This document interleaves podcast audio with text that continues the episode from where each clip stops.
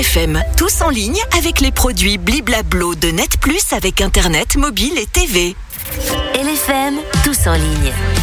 On le répète haut et fort, nous sommes en direct de Villars jusqu'à mercredi. Lui profite de la vue sur les montagnes depuis 6 heures ce matin. Bonjour Guillaume. Bonjour Valérie, c'est ça l'avantage, on voit le lever du soleil, c'est magnifique. En plus, la nuit est calme à la montagne. Oh oui, si douce. Et tu nous racontes aujourd'hui une belle histoire qui mélange montagne et technologie. On s'attarde souvent sur les menaces du numérique et leurs répercussions, mais il y a aussi des situations lors desquelles la technologie est positive. L'histoire de Joseph et de son fils de 14 ans est là pour nous le rappeler. Le fils qui souffre d'un syndrome qui peut être particulièrement dangereux. voire même mortel en l'absence d'un traitement médical, eh bien ce souci de santé s'est manifesté lors d'une sortie à plus de 4200 mètres. C'était au Pérou. Mais le papa est équipé d'une Apple Watch. qui lui a permis de détecter le trouble de l'adolescent via la détection d'oxygène dans le sang. Grâce à son outil connecté, il a pu surveiller les données pendant la nuit, le temps que les secours puissent arriver sur les lieux.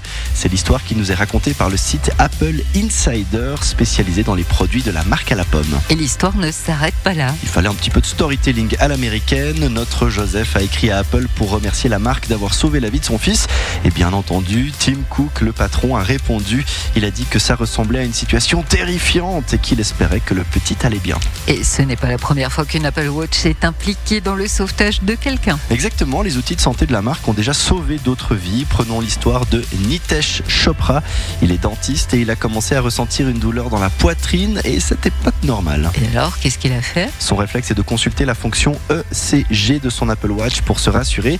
Le CG, c'est ce qui permet de réaliser un électrocardiogramme et c'est donc cette fonction qui lui a dit que quelque chose n'allait pas. Et il consulte alors son médecin. Diagnostic, une artère bouchée qui n'aurait pas été repérée sans l'information de la montre connectée.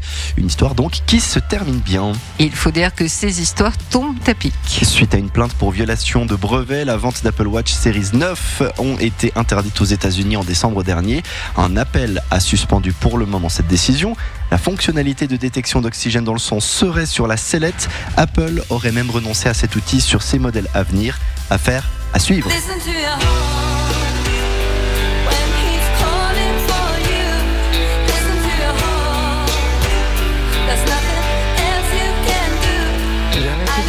Donc euh, chaque chronique de tous en ligne s'illustre musicalement. Là, on parlait du cœur, de problèmes cardiaques. faut l'écouter. Roxette, euh, faut- Il faut l'écouter son cœur. Ça veut dire que toutes les Apple Watch comme ça sur tout le monde, on pourrait euh, afficher ces fonctionnalités. Eh bien peut-être. En tout cas avec les plus récentes, elles fonctionnent pas trop mal visiblement. Merci beaucoup Guillaume. On va surveiller les Apple Watch et tu reviens demain Avec déjà grand plaisir. dès 6h en direct Oh de oui. l'hôtel Victoria à Villars. C'était tous en ligne avec les produits Bliblablo de Net Plus avec Internet, mobile et TV.